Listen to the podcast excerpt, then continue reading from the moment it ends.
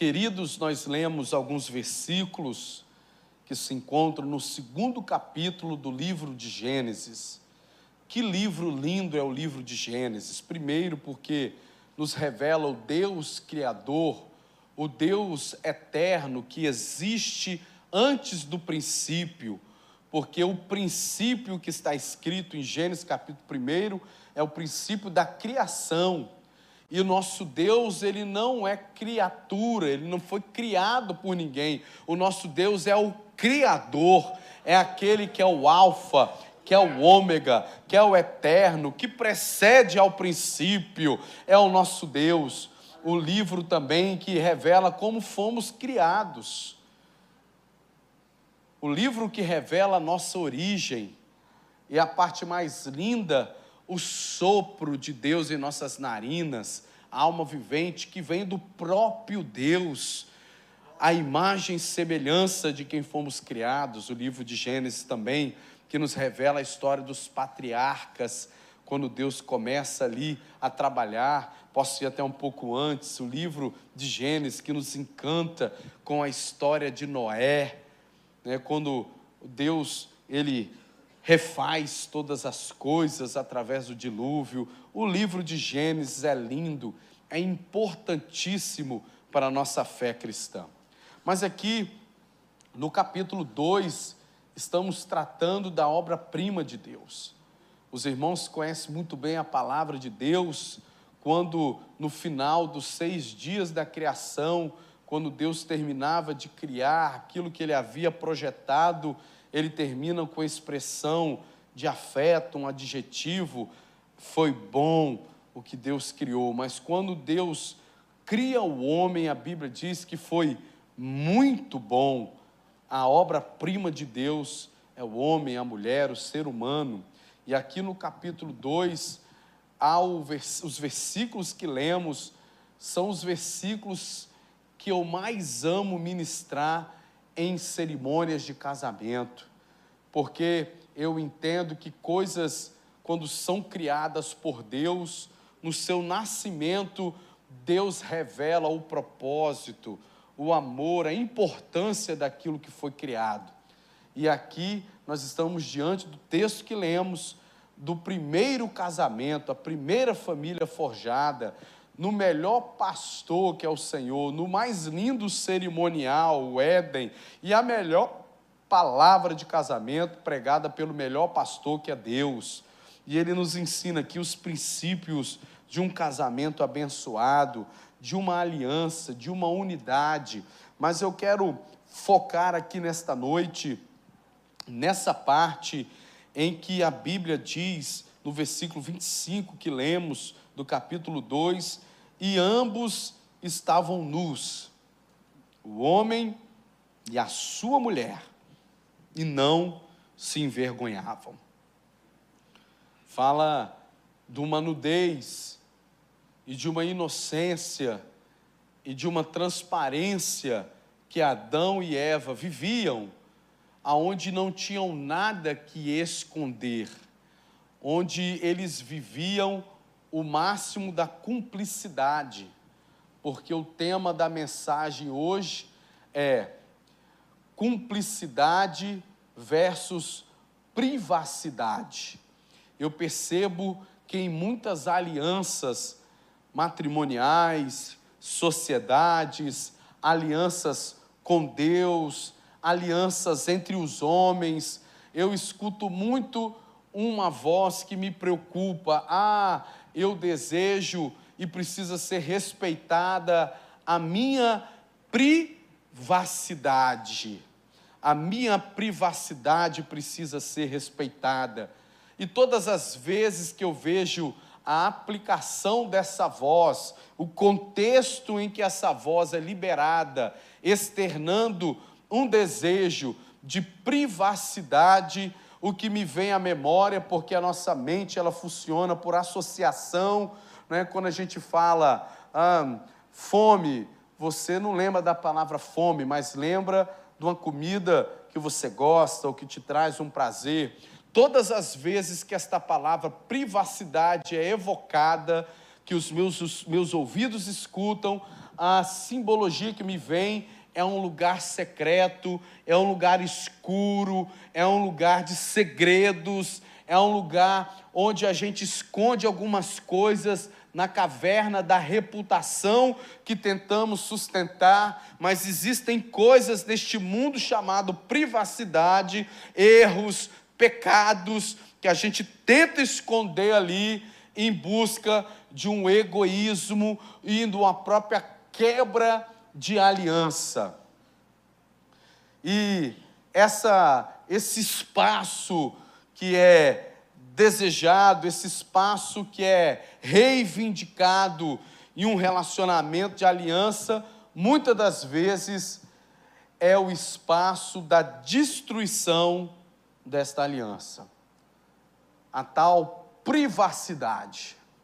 Quando eu leio aqui esse texto bíblico, o texto do primeiro casamento, eu vejo que Adão e Eva, eles continuavam Adão, continuava sendo um indivíduo, continu, continuava tendo a sua identidade, o seu temperamento, as suas vontades, continuava sendo um homem. Eva continuava com a sua identidade, com o seu nome, sendo uma mulher que tomaram uma decisão de juntos estabelecerem uma aliança, andar juntos.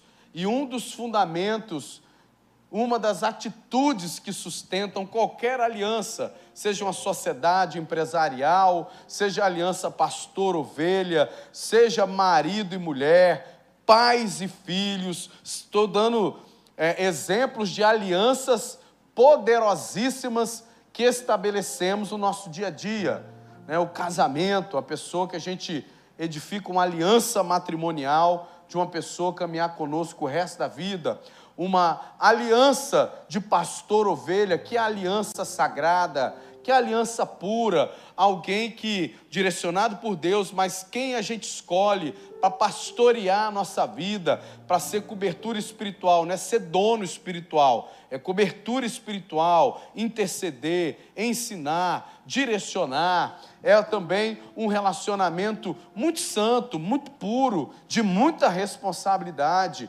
O relacionamento empresarial, uma sociedade onde você une talentos, recursos, sonhos para um projeto né, empresarial, de trabalho, todas essas alianças que eu citei são alianças importantíssimas que o homem estabelece na sua jornada. E a principal delas, incomparável, insubstituível, é a aliança que a gente estabelece com Deus.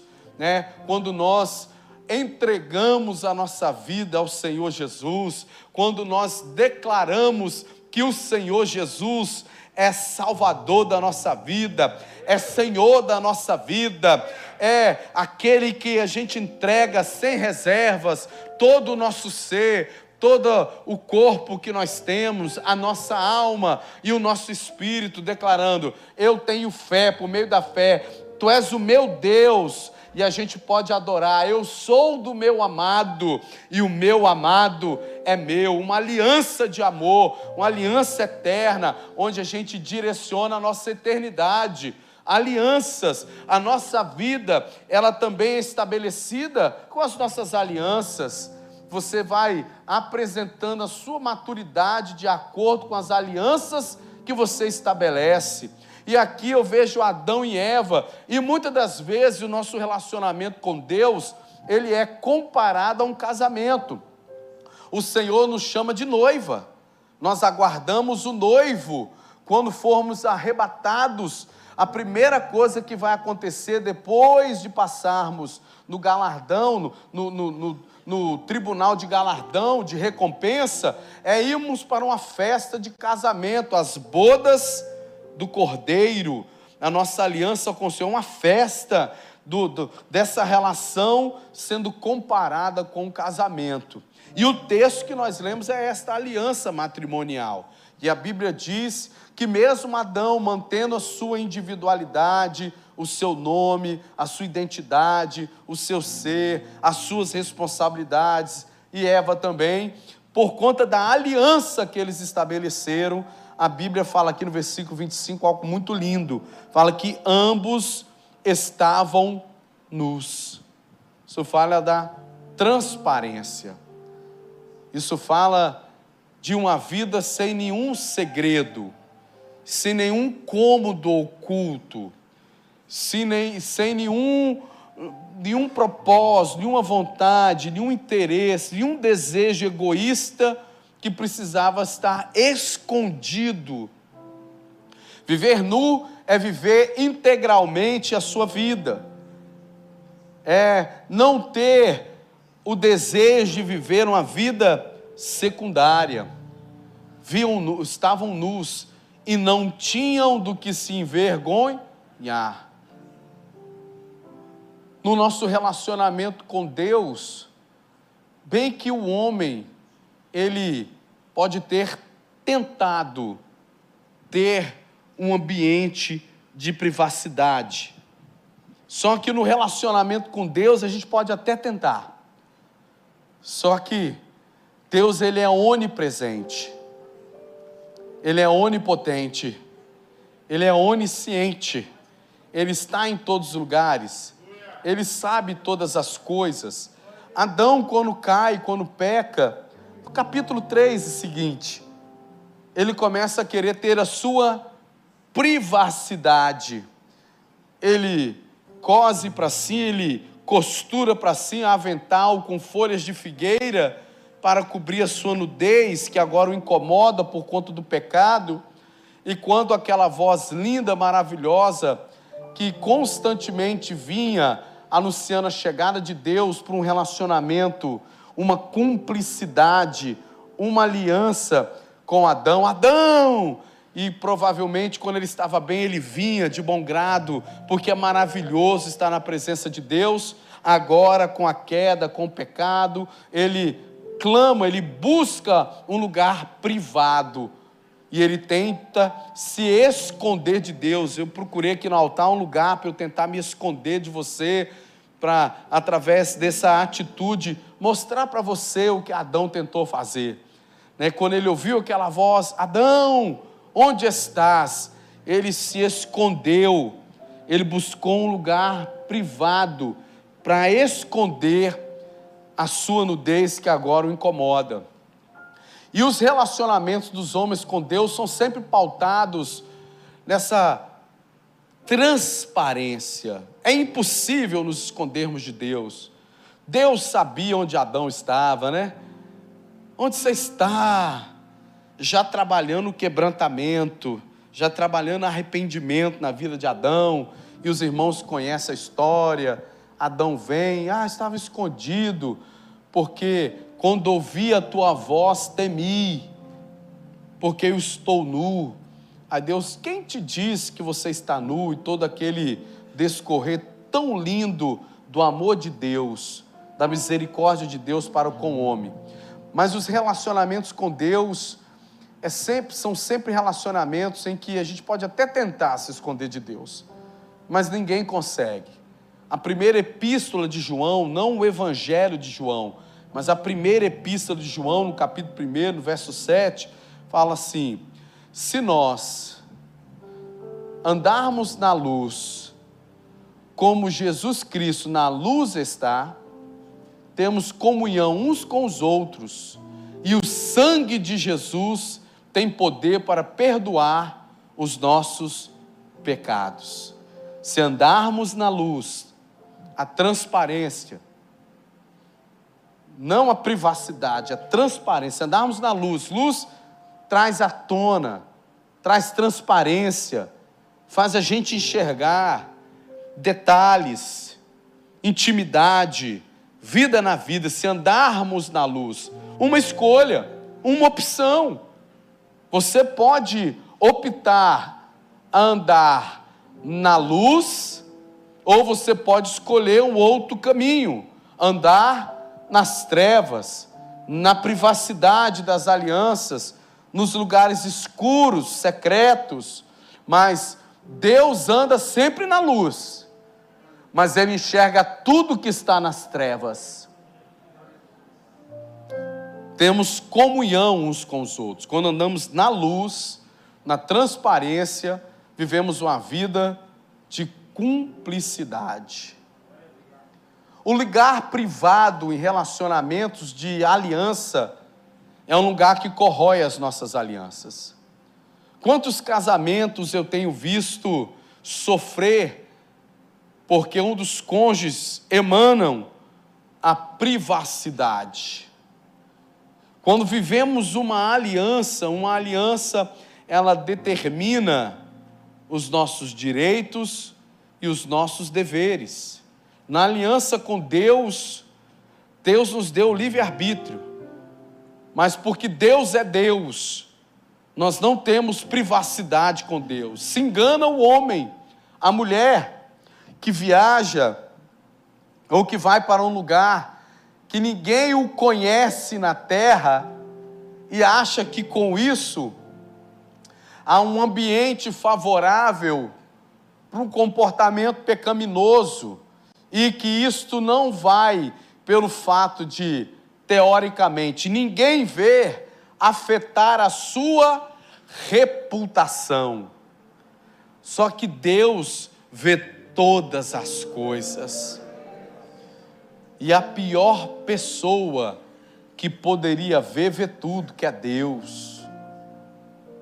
A pessoa que os seus padrões de moral, de excelência não mudam, não se conformam com deste mundo, porque existe até amigos, amigos, amigas, por terem padrões de morais deturbados, comungam e participam conosco neste mundo das trevas privado, onde a gente quer pecar, porque os seus padrões se conformaram com este mundo, mas os padrões de Deus, eles estabelecem uma cosmovisão, eles influenciam, eles não são influenciáveis e são imutáveis.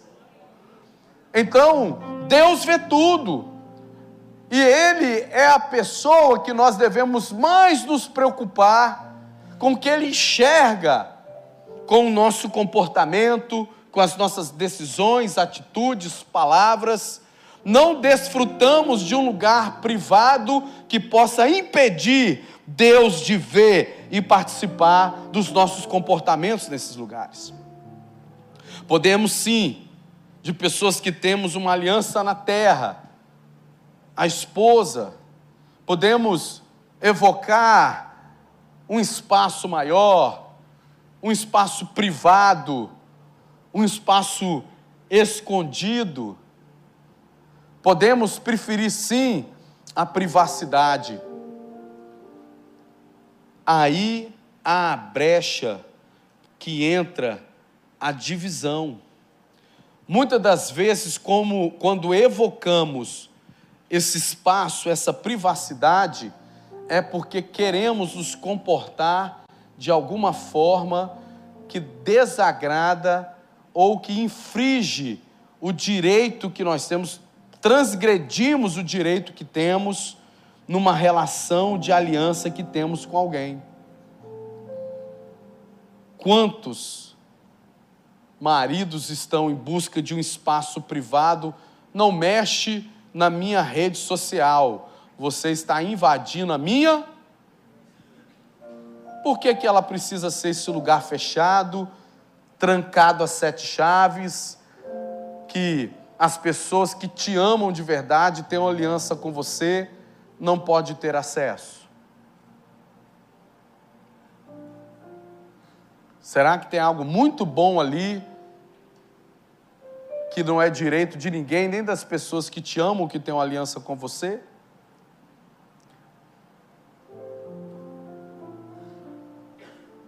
Já parou para pensar nisso? Quando evocamos, eu preciso da minha privacidade, eu preciso do meu tempo, eu preciso da minha liberdade. Não pergunte onde eu estou, não pergunte com quem estou, não pergunte o que estou fazendo. Você está invadindo a minha. O que é mais importante numa aliança, num relacionamento? Privacidade ou cumplicidade. O que é um valor que de fato precisa existir numa aliança estabelecida entre duas pessoas? Não, um dos valores que nós precisamos ter, respeitar, venerar, honrar, ser um valor desta aliança é a privacidade ou a cumplicidade. Pessoas que precisam de muita privacidade não estão aptas a ter alianças, porque não têm maturidade para ter cumplicidade. Não tem maturidade. Pessoas que precisam de muita privacidade não têm maturidade para estabelecer alianças, porque alianças são sustentadas com cumplicidades, não com privacidades. Casamentos são destruídos por conta da privacidade. Sociedades são quebradas por privacidades. O relacionamento do homem com Deus, por conta do pecado, a privacidade, o que é privado, o que eu entendo, o que eu quero, o que eu acho que é correto, quebram aliança, porque alianças, direitos e deveres, Deus sim, na sua divindade, é unilateral nas suas cumplicidades e alianças. Manda quem pode, obedece quem tem juízo. Mas nós, homens, entre nós e nossas alianças, temos direitos e deveres. E a cumplicidade numa aliança é mais poderosa do que uma privacidade. Pessoas que desejam muita privacidade, elas fogem de cumplicidade. O Senhor Jesus, certa feita, pregando o Evangelho, fazendo sinais e prodígios, Marcos capítulo 4, se não me falha a memória. Algumas religiosos vêm e falam assim, mas ele opera sinais e prodígios segundo o poder de Beuzebu. Aí Jesus começa a falar de princípio de privacidade que destrói a aliança. Se o reino estiver dividido, não fica de pé. Se uma casa estiver dividida, ela não permanece de pé. Privacidades dividem alianças. Sim ou não? Você tem ouvido essa palavra aí? Eu preciso da minha privacidade. Respeite a minha privacidade. Eu estou casado, nós temos aqui. Respeite a minha privacidade. O tempo é meu, esse dinheiro é meu, eu faço o que eu quiser. Você já ouviu isso? Já viveu isso? Tomara que você não tenha este comportamento. Se tem, Deus te trouxe no lugar certo. Porque isso é uma brecha no mundo espiritual. Se uma casa está dividida, se alguém evoca numa atitude egoísta, numa aliança, a sua privacidade para fazer o que quer, é uma individualidade onde tem que se viver uma cumplicidade, isso divide. Ah, então se você quer a sua privacidade, eu também quero a minha. E começam a ter o que? Divisão. Sabe o que é dividir? É criar um espaço vazio. E quem tem discernimento espiritual sabe que espaço vazio nós chamamos de quê? Brecha. E todo espaço vazio nas alianças não permanecerá vazio, ele será ocupado. E a brecha, por que, que o diabo tem autoridade para entrar numa brecha? Por causa de uma legalidade. A privacidade, ela é uma atitude individualista que divide alianças, que gera um espaço que nós chamamos de brecha, e a brecha é a porta, é a chave que dá o direito, a legalidade para o inimigo adentrar e arrasar com aquela aliança, com as pessoas que estão envolvidas naquela aliança. Veja bem como é preocupante e poderoso negativamente a questão da privacidade num ambiente de aliança. Eu tenho uma aliança. Ambos andavam nus, total transparência. Agora eu quero uma privacidade. A privacidade, ela enfraquece a aliança, ela gera um espaço porque já não deixou de ser integral, precisa de algo privado, é um recuo. No recuo gera o espaço na aliança, divide, por isso que a casa dividida não permanece de pé. Uma das atitudes que divide casas, que divide alianças, são as privacidades. Gera o espaço vazio. O espaço vazio permanecerá vazio na minha privacidade, é, é, na minha área sexual, eu gero um espaço vazio. Ele não vai ficar vazio, ele vai ser preenchido por quem? Por uma amante, por uma aventura espiritual. A minha privacidade, meu individualismo, numa aliança financeira, eu faço o que eu quiser no meu dinheiro, gera um espaço. E com isso, aquele recurso já não atende mais os interesses da aliança, o projeto da família, ele é canalizado para outro lugar. Então agora os planos e projetos ficam o quê? Comprometidos. O espaço, a brecha, cria legalidade para o diabo vir e agir. Ele tem autoridade para agir ali, porque nós quebramos o princípio da aliança, que é viver em cumplicidade, não em privacidade. Então, quando a gente quebra a cumplicidade em busca de uma privacidade, você não está sozinho nesse ambiente de privacidade. Você, menerraço, você está estabelecendo uma aliança com alguém que você não vê, com o diabo.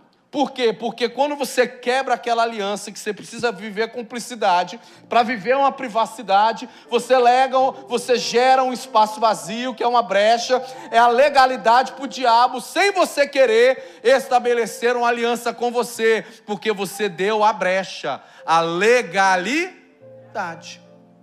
E aí você se torna escravo, porque as alianças do diabo, elas não têm como princípio cumplicidade, é um cativeiro. Jesus, vou, vou, vou para Jesus, vou para a Bíblia. Você, ó, transportou, Jesus veio os reinos, a glória dos reinos, o diabo te dou tudo isso. Vamos fazer uma aliança? Abre mão, tenha uma atitude de privacidade com o Pai, abre mão da aliança com o Pai, com o que o Pai te prometeu, vem, pede uma privacidade para o Pai, quebra a aliança com o Pai, faz uma aliança comigo, que eu vou te dar os reinos, tudo melhor. Só que a minha aliança não tem cumplicidade, a minha aliança, ela custa caro. Aí o diabo fala o que para Jesus? Se prostrado me adorares. Quem quer privacidade tem uma aliança com o diabo e anda prostrado adorando as trevas. Vou repetir para você. Quem vive em privacidades, quebrando alianças, é cúmplice do diabo, estabelece uma, uma aliança com o diabo que na verdade é um cativeiro. Se prostrado, prostra-se, ajoelha, me adorares. Preso. Ah, eu quero minha privacidade. Não me liga onde que eu estou. Qual o problema de ligar onde você está? Você, pode, você vai estar onde você não pode estar? Muitas pessoas têm destruído casamentos. Muitas pessoas têm destruído relacionamento pastor-ovelha. Muitas pessoas têm quebrado sua aliança com Deus, invocando uma voz de privacidade. Na realidade, para criar um ambiente de trevas, para viver uma vida de pecado. Como se Deus não estivesse vendo. Mas se o problema fosse só ver, Deus tem maturidade de ver todas as coisas.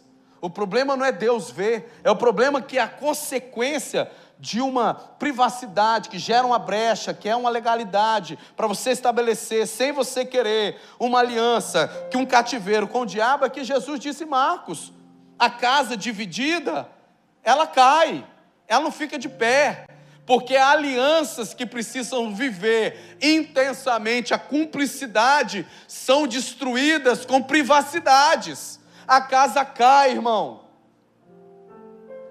A casa cai. A empresa que está vindo grande, estava reinando, começa a ficar ruim. Casamento que era uma bênção, fica tóxico. A relação pastor-ovelha, que era uma benção, fica ruim. Por quê? Porque eu quero uma privacidade. Porque quem faz, a Bíblia diz claramente que quem vive e pratica as obras de Deus, vive na luz. Mas quem quer praticar as obras do mal, vive nas trevas. E as trevas não amaram a luz. João capítulo 1. Antes a rejeitaram. Ah, por isso que eu comparei a privacidade como um lugar de trevas, um lugar de escuridão, onde as nossas obras das privacidades que queremos são obras das trevas, que a gente quer esconder, são egoístas. Se luz vier, nós somos expostos. As trevas odiaram a luz. Aqui, a personificando Cristo, que é a luz do mundo. As obras das trevas que a gente pratica, a gente quer o quê? Esconder no privado. Porque se a luz do Senhor brilhar, a nossa reputação ela é o quê? Atingida.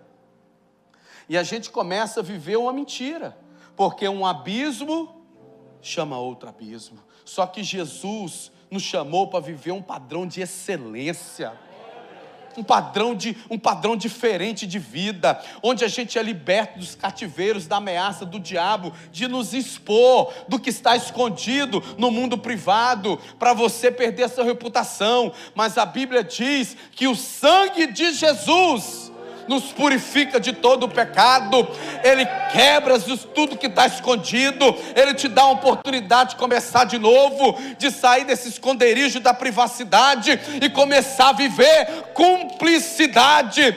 Ambos andavam nus e não tinham que se vergonhar cumplicidade. Por isso que no ambiente de privacidade, de trevas, de quebra de aliança, de brecha, de legalidade, de cativeiro, que é a aliança do diabo, a gente busca o que? Esconder, mentir, não confessar. Mas Jesus vem e diz: quer ter cumplicidade comigo? Filhinhos, não pequeis, mas se pecais, tem um advogado e o advogado é filho do juiz. A causa é ganha. E aí você fica liberto da vergonha. Pode bater no peito. Nasci, por isso que o evangelho é que transforma, a gente nasce de novo. Não é amnésia do que a gente fez de errado na privacidade. Não, mas eu sou transformado. Eu abandonei essas obras, nasci de novo, uma nova criatura em Cristo Jesus, que é pronta para viver em cumplicidade. Cumplicidade com a esposa, cumplicidade com o esposo. Não tem nada que esconder, não. Vamos viver aqui vida na vida, coração no coração. O que aconteceu? O que aconteceu, aconteceu, ficou para trás. Agora eu sou uma nova criatura, agora eu ando em cumplicidade. Eu não evoco privacidade. Minha vida não é um cadeado, eu não tenho enterrado no meu quintal ou escondido no, no algum lugar na minha mão, nem sei essas artimanhas, irmão, porque é tão bom viver livre, todo mundo tem minha senha, todo mundo sabe onde que eu estou, é tão bom viver assim, eu não entro em, em privacidade, em pecado, não, estou fora, mas ah, não, tem um usuário aqui, um nome, sei lá, cadastrado, um lugar escondido no meu celular, onde estão todas as minhas senhas, está escondido no cofre, enterrado no pé de goiaba do, do quintal, ninguém sabe que está. Escrevi códigos, criei um, um código do código do código.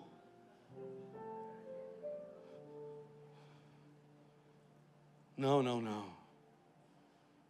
Privacidade tem destruído alianças. Cumplicidades é diferente. Cumplicidade é algo muito lindo quando alguém que vive em aliança vive. Cumplicidade, ela é a prova de circunstâncias. Cumplicidade não é só estar juntos no momento das bonanças, das colheitas, está tudo bem na vida, está prosperando, tem dinheiro, tem a viagem internacional no final do ano, tem, tem a saída para jantar fora, tem a troca do carro todo ano, tem a reforma, tem um shopping no final do mês. Ah, não, estou junto vem o tempo da escassez, acabou a cumplicidade. Não, isso não é cumplicidade. Isso é oportunismo e interesse. E é muito feio pessoas interesseiras. Cumplicidade é no deserto, cumplicidade é na bonança, porque a cumplicidade é a base de uma casa ficar de pé independente das chuvas que vêm dos ventos. A cumplicidade ela te torna aquele Eclesiastes capítulo 4, é melhor ser dois, porque o salário é melhor. Poderão dois andar juntos, se não estão de comum acordo? Amós 3,3, cumplicidade. A cumplicidade que eu tenho com alguém que eu estou com aliança me obriga a ir ao mesmo destino. Poderão dois andar juntos, andar juntos aí para o mesmo destino. Eu tenho cumplicidade. Você tem cumplicidade? Tem cumplicidade, esposa. Estou com você. Então o caminho da nossa família é esse. Então é o mesmo destino. Então caminha junto. Poderão dois andar juntos sem cumplicidade? É que Deus estava perguntando se Israel tinha. Nós somos cúmplices? Vamos caminhar juntos? É possível andar juntos se não estiverem de comum acordo? Eu quero, não, a gente pode até, até, até andar junto, mas quando chegar tal dia, a gente se afasta, porque nosso não dá para andar junto, não, porque meu, minha privacidade, meu desejo, a minha vontade é aqui. Vai andar junto? Poderão andar juntos? Não, o acordo é o destino é o propósito, é onde a gente vai chegar. Isso nos torna cúmplices. Pessoas maduras amam cumplicidade, porque é uma das características da aliança. Amam aliança. Eu, pessoas maduras na fé estabelecem alianças. Vamos junto, vamos ali, meu irmão. Estamos juntos, vamos guerrear, vai ser vitória. Nós vamos andar juntos porque estamos indo para o mesmo destino. Temos uma aliança, então somos cúmplices. Não, não tem segredo, não. Está aqui, ó, está tudo conforme a nossa aliança. Eu estou pregando é, privacidade versus cumplicidade no ambiente de aliança. Você que quer viver uma aliança, uma família, uma aliança com Deus, uma aliança ministerial, se você quer romper, quer ser abençoado, seja uma pessoa de cumplicidade cumplicidade. Seja cúmplice. A privacidade no ambiente de aliança pode ser um ambiente escondido, um ambiente ruim. E eu tenho ouvido muito isso. Ah, pastor, eu quero a minha privacidade. Ué, por que, que estabeleceu uma aliança então? Privacidade é para quem quer andar o quê? No privado, no sozinho. Quem precisa de um alto nível de privacidade não tem maturidade para alianças. Ande sozinho. Não atrapalhe a vida de alguém que está com a maturidade para estabelecer uma aliança que exige uma cúmplicidade. Se você não for cúmplice, não estabeleça alianças. Não estabeleça alianças. Porque a cumplicidade é o que nos torna, e ambos eram uma só carne, gera unidade. Adão deixou de ser Adão? Não. Eva deixou de ser Eva? Não. Mas estabeleceram uma aliança? Sim. Para essa aliança ficar de pé, precisa de um esforço individual na mesma direção para gerar o que? A cumplicidade. Cumplicidade é o que Jesus quer conosco. Uma aliança conosco.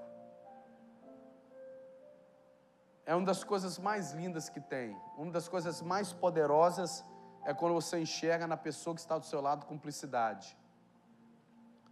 Irmãos, quando eu casei, eu estava desempregado. desempregado. Os irmãos que da igreja sabem, a Fonte de Vida tem 15 anos. Eu trabalhei na iniciativa privada dos 15 anos da nossa igreja. Os oito primeiros ano, anos da nossa igreja eu trabalhava e pastoreava. Quando eu casei, eu casei desempregado, já amargava um ano e meio de desemprego. A missionária Juliana, engenheira civil, entrou com 16 anos na UFES para engenharia civil, com 14 anos fazia o segundo grau. Isso pode. Sempre trabalhou, tendo seu dinheiro, muito dedicada. Nós casamos. Eu me lembro uma oração que eu fiz para Deus. Eu falei, Senhor, mas eu estou tão crente, eu estou tão crente, se a mulher, essa mulher me adulterar e de fato se arrepender, eu estou achando que eu consigo perdoar ela fácil. Se ela se arrepender mesmo, se você vê, está arrependida, eu perdoo ela. Mas eu estou fragilizado, tem um ano e meio, casei agora que eu não trabalho, sempre trabalhei. Ela que está entrando nesse casamento para arcar com as contas no começo, acreditando né, que eu vou voltar a trabalhar, estou tentando para o mercado de trabalho, orgulho não paga conta eu tenho MBA, duas pós-graduações, isso na época. Dois níveis superior, falava duas línguas, e nada se abria para minha irmã. E eu estava topando tudo, qualquer coisa, porque orgulho não paga conta. Volta para o mercado de trabalho, no nível menor, se vira no empreendedorismo, vai vender água de coco, é digno, é maravilhoso, churrasquinho, ganha muito dinheiro. Quem está vendo churrasquinho ganha muito dinheiro, irmão. Pelo contrário, trabalha muito, alimenta, dá dinheiro. Mas, irmão, volta para o mercado de trabalho, porque conta não para de chegar e orgulho não paga conta. Não, eu sou bom demais para esse trabalho, tenho vergonha das pessoas verem. Eu não, irmão, pegava um ônibus, andava de BMW, tal, pai, pai bem de vida, quebrei e fui andar de ônibus, meu irmão, não tinha essa não. E aí, Delano, tudo bem, tudo bem, como é que você está? Estou quebrado. Não, porque Vitória, o ser humano tem muito de tentar manter a aparência, eu nunca tive essa. E você está aí no ponto fazendo o quê? Eu falei, até onde eu sei quem está no ponto quer pegar o quê? Ônibus. Umas vezes, três amigos meus pararam na, ali na Dante Michelin, na altura da Mata da Praia, onde eu morava, eu querendo pegar um ônibus para ir para minha igreja. Crente, crente, irmão. Terno, gravata, o sol rachando. Crente, irmão, assembleano. Parou três amigos meus. Foguinho, dono da Garoto, Paulinho Tomás, dono do Tomás, e Marcão Boaz, dono do Grupo Boaz. Para, Delaninho, o que, que você está fazendo? Aí nesse ponto, foi até onde eu sei, no ponto pega ônibus. Estou para pegar um ônibus. Você vai para onde? Eu vou para minha igreja. Quebrado, irmão, destruído por dentro, crente, até o tutano. Eles nem uma carona me ofereceram, irmão. Amigão, brother. Eu falei, Senhor, não quero que eles vejam chorando, para achar que é ruim te servir. Deus permitiu que a lágrima saia só desse lado. Estava difícil a prova. Que não tem pastor Nutella, não, irmão. Deserto aqui é. é foi forte, irmão. Não me inquieteis, porque eu trago comigo as marcas de Cristo Jesus. Eu me viro. Não fiquei, ah, faz campanha para mim, ora por mim, me atende aqui. Fui para a igreja, irmão. Você quer dar melhor ajuda para alguém? Pode ficar perturbando. Vai lá, atendimento, pastor. Tem coisa que a pessoa tem que aprender, aprender a caminhar, irmão. Fala assim para a pessoa: vai para a igreja. Que a peste não vai para a igreja, não ora, enche a paciência, quer atendimento, quer um passe de mágica. Eu vou comprar um pozinho, vou jogar assim na cabeça dela, São Longuinho, São Longuinho. Irmão, o deserto tem que ser atravessado. A gente anda junto com a pessoa, então fala, vai para a igreja. É a melhor ajuda que você pode dar para a pessoa para ela andar, para ela aprender a andar. A fonte de vida não é a igreja que a gente vai dar bengalinha para você, para gerar uma codependência, para você nunca aprender a voar. Aqui eu vou te ensinar a voar, vou te ensinar a andar de bicicleta, vou tirar suas rodinhas. E você vai voltar, sabe por quê? Se eu estou no lugar que eu sou discipulado, eu cresço. Eu não vou ficar dando dedeirinha para crente de 30 anos, não. Você vai chorar, você vai pegar onde, você vai ficar desempregado, vai ficar tenso, vai ficar difícil. Nós vamos orar com você, mas você vai ter que andar. Levanta E aí tal, fui para a igreja e tal, difícil, a coisa estava difícil, irmão, a prova estava difícil. Eu falei assim: eu estou crente, se essa mulher pisar na bola e se arrepender, eu perdoo ela. Mas se ela acordar um dia, porque está pagando as contas, e falar assim: ah, seu preguiçoso, seu vagabundo, eu vou falar o que eu falei para Deus, você me perdoa que não tá, eu dou um pau nela. E vou pegá-la pelos cabelos, vou, e dou um pau no pai dela e devolvo ela para todo mundo. Porque eu sempre trabalhei desde cedo, eu sou homem que tem vergonha na cara. Mas sabe o que é a cumplicidade, irmão? Minha mulher acordava todo dia para ir trabalhar. Eu tinha vergonha de sair de casa, irmão. Vou andar no calçadão. A mulher trabalhando, irmão, eu ia orar, irmão. Fazia poça de lágrima na minha sala. Senhor, pelo amor de Deus, que negócio é esse? A mulher sai para trabalhar, para pagar as contas, que situação que eu estou? Chorar, fazer poça, não, abre uma porta, faxina, qualquer coisa, eu estou entrando, só direciona. Que não, seu currículo é bom demais para isso. Não, você não está entendendo.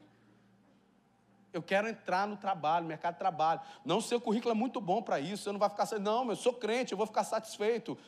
Eu quero é voltar, de, deixa eu trabalhar. Não, não, não. Outras vezes, não, isso aqui não é para você.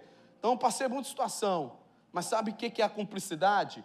Como que ela é importância para estabelecimento de alianças? Ela acordava. E Deus sabe por que, que eu estou abrindo meu coração aqui. Tem pessoas que precisam ouvir isso aqui. Tem mulheres que precisam amadurecer. Parar de, eu quero, eu quero, eu preciso. A minha privacidade não, é cumplicidade ela virava e falava assim para mim: Te conheci trabalhando, você é bênção, você é competente, fica tranquilo, Deus vai te honrar de ir trabalhar. Por que, que essa cumplicidade é importante? Homem, quando se converte, não olha para a mulher e vê giló. A mulher virou um giló. Essa mulher é linda, né? Não, é fedorenta, é giló. Não, homem continua sendo um homem. Quando eu olho para uma mulher, olho normal, sou um pastor carinhoso. Quando a carne começa a gritar, sabe o que, que eu me lembro? Rapaz, mulher que eu tenho, irmão, você está doido? Mulher que eu tenho. Quando eu estava sem eira, sem beira, que eu acordava, sabe o que ela falava para mim? Você é bênção. Deus é contigo.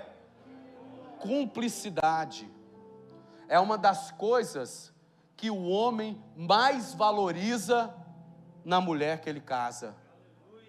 E é uma das coisas, Zé Topeira, que a mulher mais valoriza no homem que ela casa.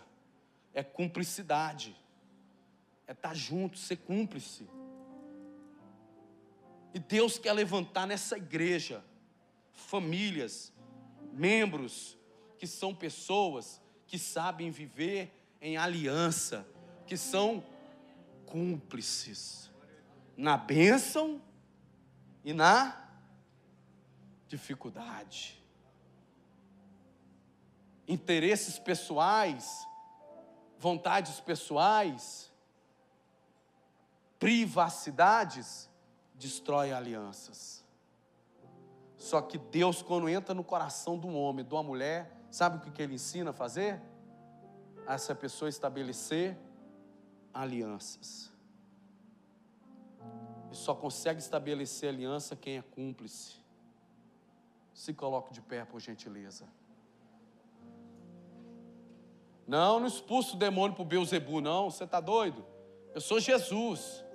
O problema não é o escândalo do espírito, que espírito estava agindo, se era demônio, se era Beuzebu. O que incomodou Jesus nessa afirmação, sabe o que foi? Pô, vocês não me conhecem, não? Eu sou um homem de princípios, eu sou Deus. Eu, eu amo aliança. Eu nunca vou dividir nada. Eu nunca vou me rebeliar com nada. Porque eu sou Jesus, eu tenho aliança com o Pai. E se eu expulso o demônio pelo Beuzebu, eu estou acabando com o meu próprio reino. Uma casa dividida, com privacidade, não fica de pé. Um reino dividido acaba. Não, eu honro a aliança, eu sou cúmplice.